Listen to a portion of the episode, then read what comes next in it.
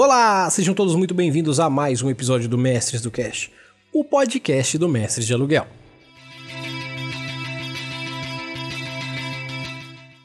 E hoje eu trago para vocês um papo do qual vou dizer para vocês. Acho necessário, acho que deveria ter acontecido até algum tempo já, mas eu precisava de um embasamento mais concreto sobre alguns detalhes para falar sobre o que eu vou falar hoje, principalmente porque assim, para muita gente, talvez eu vou falar coisas um pouco óbvias, talvez eu vou falar um pouco sobre é, possibilidades que as pessoas nem querem usar, mas eu posso dizer para vocês, eu vou trazer uma abordagem bem diferente sobre algo que é bem tradicional. Hoje eu vou falar para vocês sobre Dungeons Dragons de uma forma que poucos jogam. Mas primeiro, é claro, eu vou falar sobre Forge Online, que é a maior loja de camisetas de RPG do Brasil. Se você não conhece ainda, forgeonline.com.br e você vai encontrar muitas camisetas massas feitas por muito artista foda e claro, as nossas camisetas do Mestres do Cash estão lá também. Então, procure por Forge Online aí que você vai encontrar muita coisa legal, preço maneiro e qualidade que vale a pena. E se você quiser um cupom de desconto para fazer sua compra no Forge Online, faz o seguinte: vai no Catarse ou no PicPay Assinaturas, procura por Mestres do Cast e se torne um padrinho ou madrinha você também. E aí o que, que eu vou fazer? Quando você se torna nosso padrinho, nossa madrinha, além de você entrar no nosso grupo fechado só para padrinhos e pessoas que realmente apoiam esse projeto, você também vai ganhar uns cupons para usar lá no Forge Online, com uns, eu vou dizer para vocês, uns descontos bem da hora.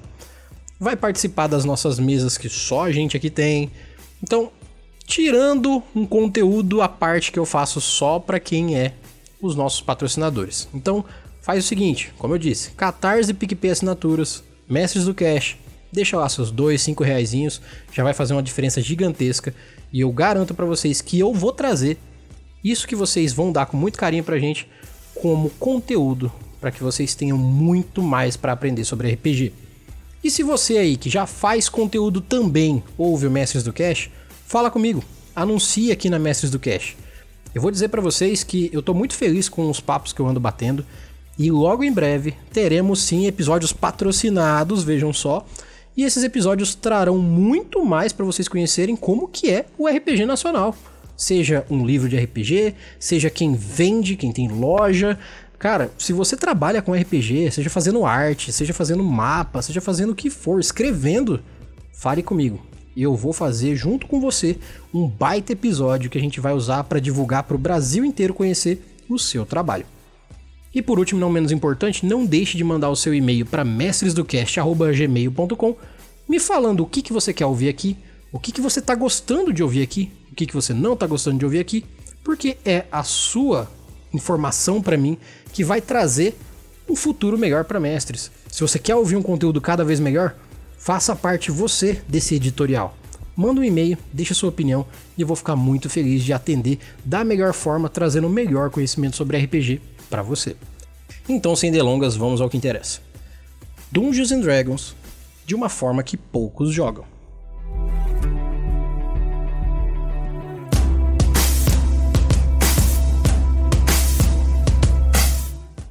Bom, eu vou falar para vocês que isso que eu trago hoje é bem pouco ortodoxo, não é uma parada que muita gente faz, mas todas as pessoas que fazem isso, me inclui, garantem que é muito mais legal trabalhar com esses pontos do que só jogar D&D e pronto. Aí você pode me perguntar inicialmente, mas Erli, o D&D já é um jogo pronto, ele já tá lá para jogar, para se divertir ali, e é isso, o que, que você ainda quer inventar? Então, eu não vou inventar nada. Eu só vou dizer para você abordar o D&D de uma forma diferente. Você não vai mudar a regra, você não vai fazer nada, você não vai criar nada. Você só vai pegar o D&D e olhar por um prisma maior de possibilidades que eu vou dizer que é quase que infinita. A primeira coisa que eu quero trazer é a seguinte: trabalhe regras de formas mais narrativas. Mas Erli, como assim trabalhar uma regra de forma narrativa ou mais narrativa? Bom, se você é jogador de D&D, você vai me entender muito bem agora. Estamos no meio de um combate, eu digo para você que a dificuldade para acertar o monstro é 14. E aí você me diz: "Então eu vou pegar a minha lança e vou atacar ele". Beleza, rola o dado. Deu 15. Beleza, você acertou. Acreditem, mais da metade das mesas que eu conheço que jogam D&D jogam assim. Particularmente, eu vou deixar essa palavra bem clara aqui, particularmente, eu acho uma bosta jogar assim. Inclusive, é o jeito que os gringos mais jogam. É, faço aconteço, próximo, faço aconteço, próximo. O contexto do turno dividido em três etapas, faço isso, isso, isso e passo. Parece um jogo de Magic, parece um jogo de tabuleiro, mas é exatamente nisso que a maioria dos gringos, sei lá, porra, Monte Cook, um cara foda, que ele escreveu vários RPGs, pô, escreveu no Menera, escreveu Sétimo Mar, é um cara renomadíssimo, conhecido tanto pela escrita quanto pelo RPG em si. Um cara inteligente pra caramba. A opinião dele sobre o brasileiro é que o brasileiro joga de uma forma possível muito melhor do que ele já viu em muitas mesas na Europa, nos Estados Unidos. Exatamente por quê? Porque a gente consegue trazer narrativa para momentos onde comumente o RPG não tem. Então, por exemplo, por que, que a descrição de como eu vou executar um ataque não faz diferença? Se na quinta edição do DD, por exemplo, você tem como fazer uma troca de rolagem caso você tenha um ponto de inspiração, que é um ponto, é uma coisa que tá na ficha, é um número. Por que, que eu não posso, como narrador, dar uma bonificação situacional, sei lá, de mais um, mais dois, mais três, quanto eu achar que eu devo, para um jogador que, ao invés de me falar que ataca, ele me descreve como ele ataca, ele tá pensando no, no grid visual ali, não precisa ser um grid necessariamente físico, pode ser jogando D&D ali de uma forma que eu sei que pouca gente joga também, que é com o teatro da mente, né? Ah, eu vou andar 3 metros até o cara. Você sabe que são dois quadrados, mas você não tem nenhum bonequinho ali sugestionando para você exatamente como é que tá. Mas o quanto mais você utiliza as regras com esses essas situações narrativas e não só eu ataco, eu tomo dano, eu subtraio, eu somo. Quando você começa a contar a história por consequência dentro do jogo, você vai gerar um ponto imersivo muito forte e vai criar uma situação narrativa muito legal. Porque, diferente de eu ataco, é você falar: bom, eu vou me deslocar até o monstro, com metade do meu deslocamento, vou desferir um golpe de baixo para cima. Eu quero tentar acertar um ponto específico, mesmo sabendo que a dificuldade para isso é maior. E aí eu quero usar minha habilidade X para fazer tal coisa a mais. E aí, ó, veja bem, eu tô descrevendo quase que um combo. E aí, depois que eu desferir o ataque, caso eu acerte, eu vou ficar. Caso eu erre, eu quero usar uma outra habilidade que me deixa me movimentar a outra metade do meu movimento depois do ataque. A pessoa usou de situação, a pessoa usou de descrição, a pessoa criou uma cena que todo mundo vai ver e por consequência, para todo mundo vai ser muito mais legal.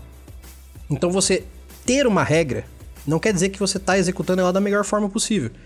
E eu posso garantir para vocês, usar essa questão narrativa só por ser narrativa já é muito da hora. Já vai dar uma imersão muito legal no jogo. Que dirá se o narrador, se o mestre falar assim, poxa, então faz assim, só porque você descreveu bem massa, vou dar mais um aí no seu teste. Poxa, todo mundo vai olhar e falar, pera aí, então se eu descrever melhor, tem bônus? Pô, demorou, vamos descrever pra caramba, então vamos criar uma cena incrível aqui, vamos fazer um Star Wars agora. Isso é trazer a galera pra mesa sem falar nada. Você não precisa falar com ninguém, você só faz isso. Joga na mesa. Você vai ver o olho da galera brilhando, principalmente dos combeiros, falando: mais um é o que eu precisava para matar esse bicho num ataque só. Você traz a galera com pequenos detalhes. Então trabalhe as regras de forma mais narrativa vai fazer uma diferença bem legal. A segunda coisa que eu acho muito importante vocês utilizarem pro D&D de vocês a partir de hoje é um pouco complexa, mas na prática se apresenta de forma bem fácil. Talvez vocês vão discordar de mim, talvez. Mas calma que até o final a gente se entende. Nem que a gente concorde em discordar. Abuse dos números sem medo. Erli, que diabo isso quer dizer? Bom, digamos que eu esteja jogando uma campanha de D&D, onde todo mundo começou agora e é todo mundo level 1. Ok, todo mundo tem aqueles números básicos, o kit inicial que vem no livro.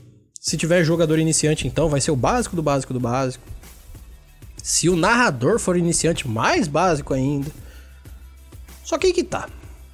O que limita e, e faz chamar de básico para um sistema tão numeral, numa grande parcela, sei lá, nos 40%, são os próprios números. Porque você tem, sei lá, 40% de número, 60% de interação. Eu posso delinear assim porque não é o tempo todo que você está rolando o dado, mas as rolagens têm influência forte. Então, pelo menos uns 40% de jogo é dado, os outros 60% não. Só que se 40% é dado e você não valoriza esses números, você também acaba fazendo com que eles sejam dispensáveis.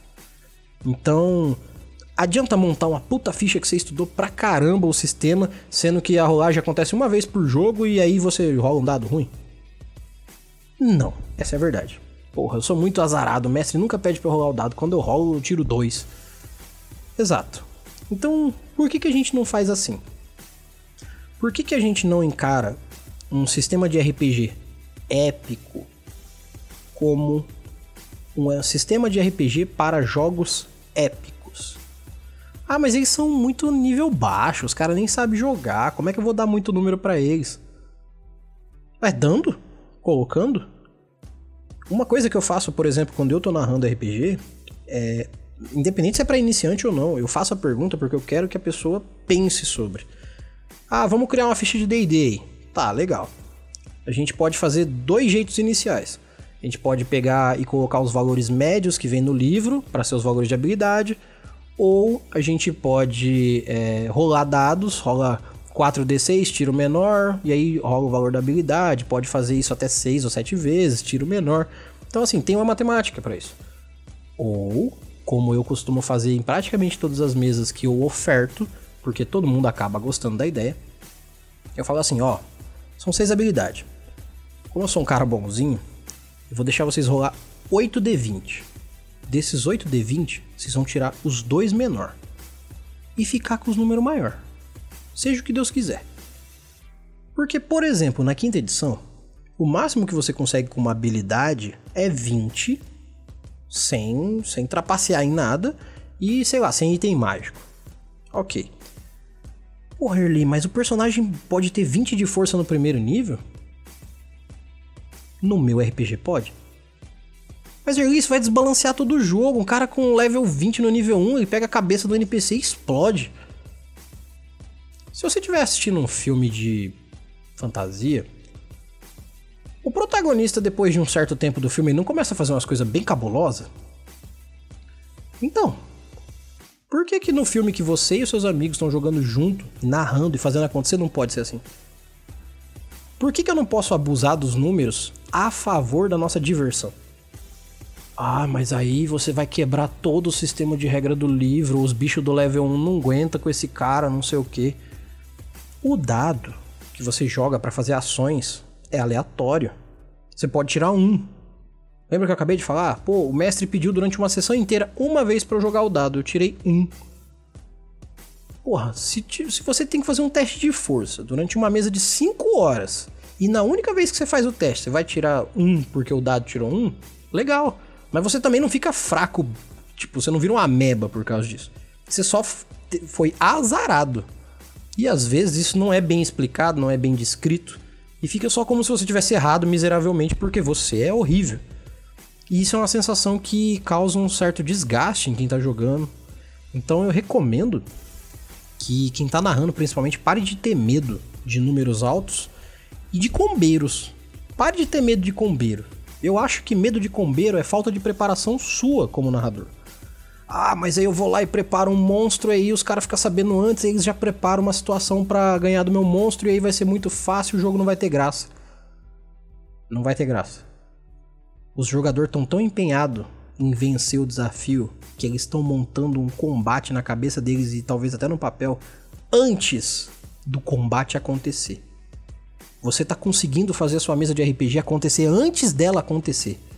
Quando essa galera chegar, eles vão chegar com sangue no olho e babando de vontade de esbagaçar a criatura que você vai colocar para eles, ou as criaturas. E aí você fala: "Ah, esse combate não vai ter graça". Meu amigo, não vai ter graça por quê? Porque você queria matar eles? Você queria deixar eles na bosta? Você queria ser o famoso estereótipo do mestre contra jogadores? Porque se for isso, realmente, o problema tá em você e não no seu grupo.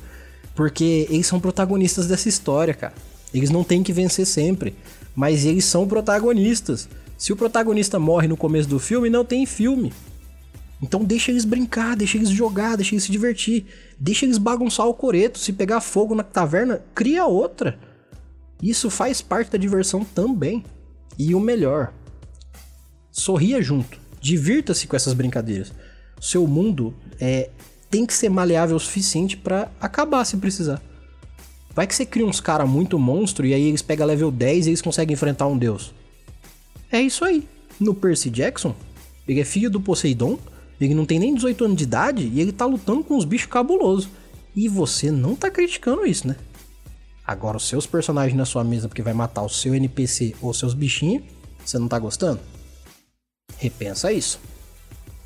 Outra coisa muito legal que eu tenho que trazer para vocês sobre como jogar de forma diferente o D&D é o seguinte: experiências sociais contarem mais do que os combates. Agora eu vou tocar na ferida de muita gente aí. O jogador de D&D vai dar mortal para trás, o nego vai tirar o fone do ouvido e vai falar assim: "Acabou, não vou ouvir mais o Erli. O Erli está na Disney, está falando bosta". Tá bom. Eu deixo você me considerar assim. Inclusive, se você ainda estiver me ouvindo, obrigado. Mas eu vou falar. Você já reparou lá no livro do mestre que. Assim, se você leu o livro com atenção, existe uma tabela para dar experiência quando você vence um, uma parada. Tipo assim, ah, eu encontrei um Goblin. Goblin tem um ND um quarto, se eu não me engano, um quarto ou meio e ele dá um valor de XP por isso, de experiência. Em que lugar do livro, do jogador, do mestre, dos monstros ou qualquer um, tá escrito matar o monstro?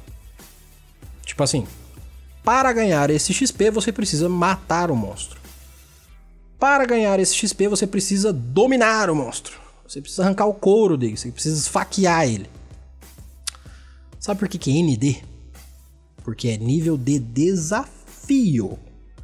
Um desafio proposto dentro do D&D, ele é para ser superado, derrotado, para você vencer. Na sua cabeça, quando você vence na vida, quer dizer que você matou a vida? Ou quer dizer que você superou os obstáculos e as dificuldades e se tornou alguém melhor, com coisas maiores e melhores? Então por que que no D&D você precisa matar um bicho para ganhar XP? Ah, eu vou entrar numa dungeon e vou fazer amizade com o Lich, o Demi-Lich e os, o Beholder e as, e as 500 caveiras que tem lá, né, Erly? Não. Você vai fazer o que tiver que fazer para que o combate aconteça e seu personagem não morra. Porque esse, essa é uma das formas dele conquistar a experiência. É ele vencer o desafio. Mas se o desafio de fato for passar do ponto A ao ponto B e chegar no ponto B, e você pegar um caminho alternativo, onde por consequência você consiga, sei lá, em vez de lutar contra 50 bichos, descarrilhar uma pedra e essa pedra matar os 50 bichos. Se você que está narrando ou você que está jogando quiser perguntar pro seu narrador, o correto dentro do livro é que você venceu o desafio por consequência, o XP é do grupo, ou da pessoa, no caso. E aí? Você não necessariamente matou ninguém, você venceu aquele desafio. Se venceu, ganhou. Então por que, que o combate é tão visado assim se para vencer um desafio você não precisa necessariamente do combate? Você não tem que chegar no castelo do rei, desafiar ele para um duelo e enfiar uma faca no pescoço dele. Ou esperar ele dormir e ir lá e matar ele. Ou você pegar ele no meio dos súditos dele e dar um tiro de bazuca nele. Não é isso que precisa. Se não é isso que precisa, por que, que o combate é tão estimado assim? Vocês conseguem entender? Qual que é a lógica do combate te gerar experiência? Não é o combate que gera experiência, gente. É vencer o desafio. Se por algum motivo você e o seu grupo só ganham experiência quando enfrentam monstros, eu posso garantir para vocês, a pessoa que está narrando, e se você que está narrando faz isso, pense bem, você está fazendo do RPG o combate. E a parte que não é combate é um social entre amigos que estão vestindo uma roupa de personagem. Não é isso que está escrito no livro do jogador, não é isso que está escrito no livro do mestre. E se tiver, eu peço por gentileza que vocês mandem um print para mim falando assim, ó, tá aqui ali na página tal do livro tal tá falando que o negócio é matar bicho. Tem que bater, dar tapa na cara e os carai. Me façam esse favor, mandem esse print. Todo mundo que tá ouvindo, você que tá ouvindo, se você encontrar dentro do D&D uma parte falando assim, quando você mata o bicho, que quer dizer logo lutar e matar, né? Ou pelo menos matar de alguma forma, sei lá, com uma sniper de longe. Quando você mata o bicho, você ganha XP. Se você acredita nisso, encontra isso no livro e me mostra. Se não, aprende. Combate é uma das coisas que tem no D&D e ele nem é tudo isso, porque você pode ter uma sessão de 10 horas de muito papo e ela ser incrível e ter uma sessão de 10 horas que é um combatão que na verdade, se fosse na vida real, teria durado 10 minutos e todo mundo só ficou fudido no final. Nossa, que experiência grande que a gente tirou. Experiência de tomar no cu na caverna. Basicamente é isso. Então, utilize as experiências sociais para dar esse XP. Vocês vão encontrar com um rei, esse rei está disposto a prender vocês e botar na forca. Como é que vocês vão vencer esse rei? Trocando ideia, dando facada, fugindo, e aí? Então, não superestimem tanto o combate do DD. Não é tudo isso. Outra coisa interessante, é, provavelmente se você ainda está ouvindo até aqui é porque você não me odiou pelo que eu acabei de dizer, mas outra coisa interessante é, utilize dilemas sociais pesados como ênfase. Vamos lá. Vou tocar em pontos delicados? Sim, mas eu acho que RPG também tem disso e isso é muito interessante é, agrega pro RPG. Eu vejo de vez em quando umas discussões aí no Twitter, Facebook, que eu nem uso mais direito, e afins, dos caras falando assim: Ah, se você não gosta de elfo, você é racista. Se você não gosta de orc, você é racista. Então, sinto lhe informar, essas duas raças não existem. Nem etnia são, então nem dá para usar esse termo. Ah, mas dentro do jogo o meu personagem pode ser racista. Olha, você não tá errado. E se você for um elfo do Tolkien? Os elfos do Tolkien são racistas. E aí? Vai, vai levantar o Tolkien do, do, do, caixão na base da bica e falar assim: Você criou um personagem racista, uma raça racista, vou te cancelar, seu arrombado. Se ele levantasse, ele ia cagar toneladas para isso. Mas é muito interessante você utilizar alguns dilemas desde que o seu grupo não se sensibilize como pessoas por esses dilemas e você pegar e colocar os personagens para quebrar a cabeça com isso. Porque em momento nenhum no livro diz que você não pode fazer isso. Logo, você pode. Ah, mas isso eu não sei se tem liga no D&D, eu não sei se dá XP. Se você souber usar, vai ter. E por exemplo, uma das mesas que eu mestrei algum tempo atrás, na verdade duas, eu usei a mesma situação só para ver se ia ter diferença no final e teve pra caramba.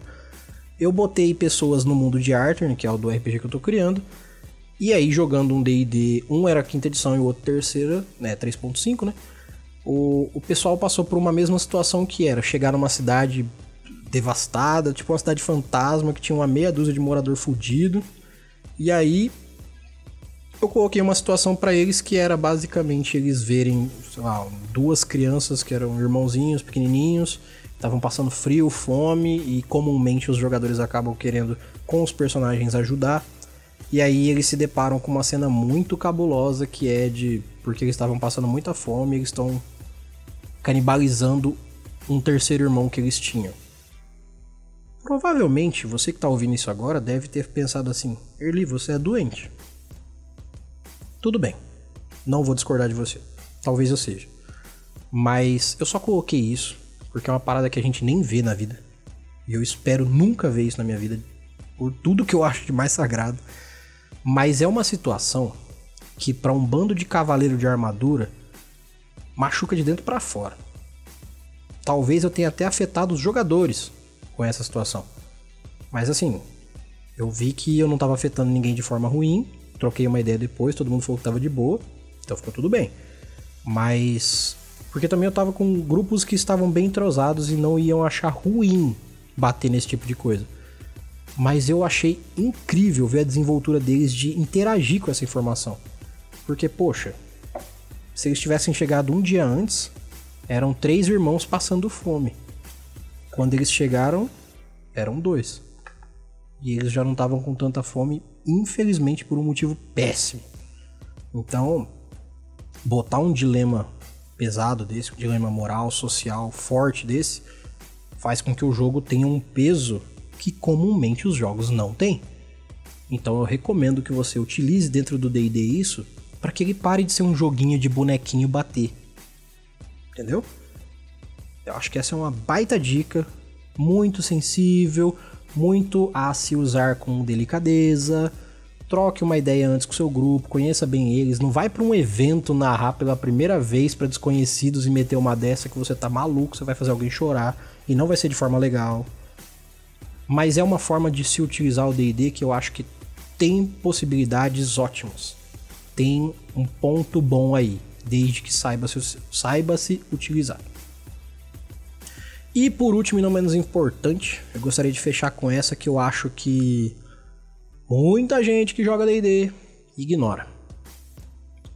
Você que é jogador velho, daqueles bem velho, que tem uma barba maior que a minha e joga D&D desde quando a caixa preta ainda não era traduzida. E você, que começou bem recentemente e não tem ideia do que eu tô falando. Eu queria deixar esse, essa última dica aqui todo mundo que joga D&D. Porque tá escrito no livro e tem gente que ignora deixe as regras que não se enquadram no seu jogo para trás. Mas Erli, como que eu vou deixar uma regra do jogo passar? Bom, deixando. Mas, poxa, o sistema de regra foi constituído ali para que a gente utilizasse ele como um todo, e isso por consequência vai gerar ali um jogo equilibrado e certinho e tudo mais. Como eu disse na outra semana, o foco é diversão. Mas eu vou me apoiar no livro para falar para vocês sobre isso. Bom, então eu vou me apoiar aqui para terminar essa etapa no livro do D&D, na primeira edição, na verdade na, na versão em português que tem aqui, que eu garanti no Biblioteca Élfica, que se você não conhece, é provavelmente o maior site de pirataria de RPG do mundo, é, pelo menos em português, mas o que, que eu quero trazer para vocês? Eu quero trazer para vocês rapidamente o conceito do Dungeon Master, que é trazido na primeira edição de Dungeons Dragons, e o que está escrito em como usar esse livro. São duas coisinhas iniciais que aparecem ali. O Dungeon Master, ou DM, ou Mestre, ou como vocês quiserem chamar, é um juiz e um narrador ao mesmo tempo. Ele é um jogador especial, interpreta as regras do jogo e faz o papel de todas as pessoas e criaturas que os outros jogadores encontrarão.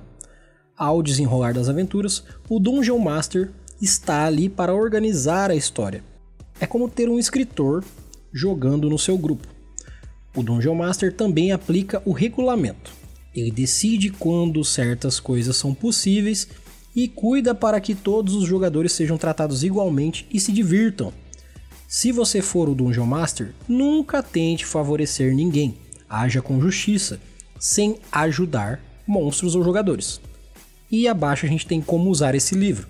Se você nunca jogou o RPG, o fichário de cartões de aprendizagem vai ensinar-lhe tudo sobre Dungeons Dragons. Esse livro de regras será mais útil quando você concluir a série de aprendizagem. Uma vez conhecendo o jogo, esse livro funcionará como sua referência.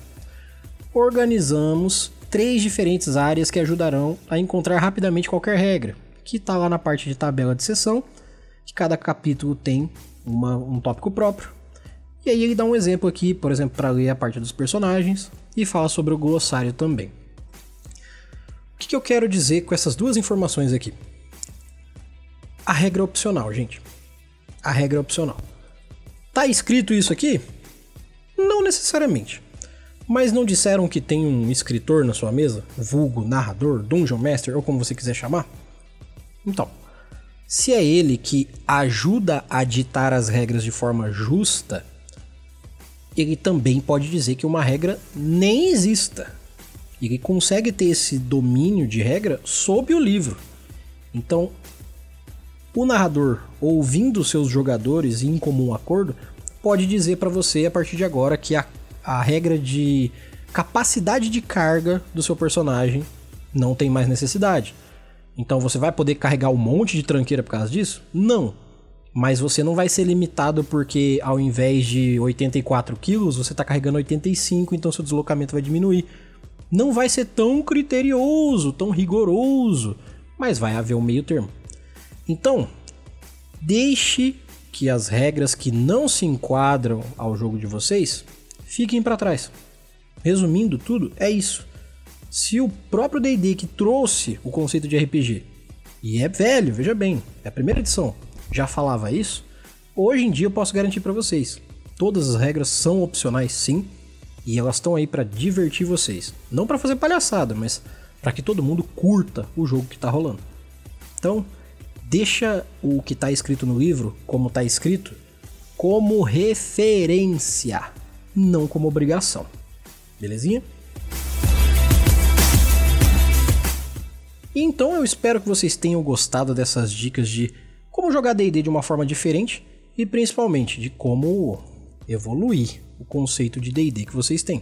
E hoje eu vou deixar de indicação para vocês um podcast de uns amigos meus que eu gosto muito, que infelizmente eu estava jogando uma campanha de D&D quinta edição com eles, mas eu tive que me ausentar da campanha porque o trabalho não me deixava mais conciliar o horário da campanha, que é streamada também na Twitch.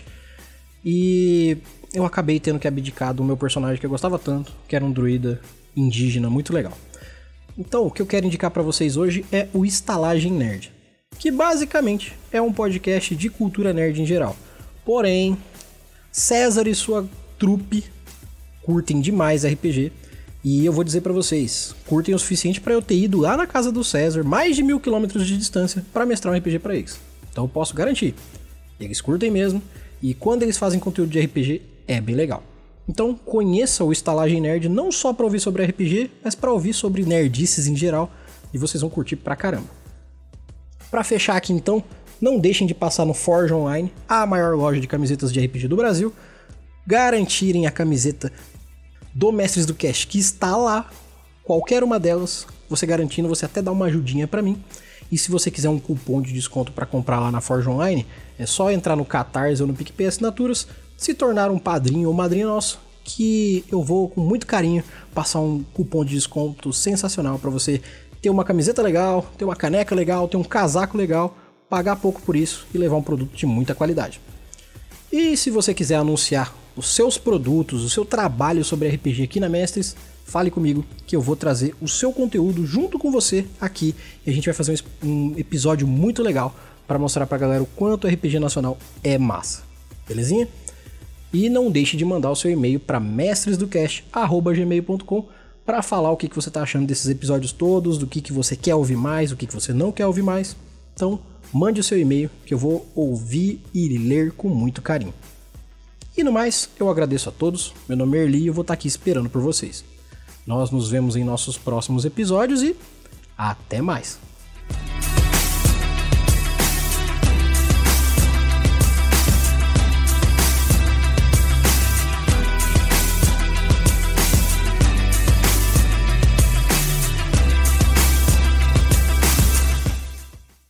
Brasileira Mestres do Cast.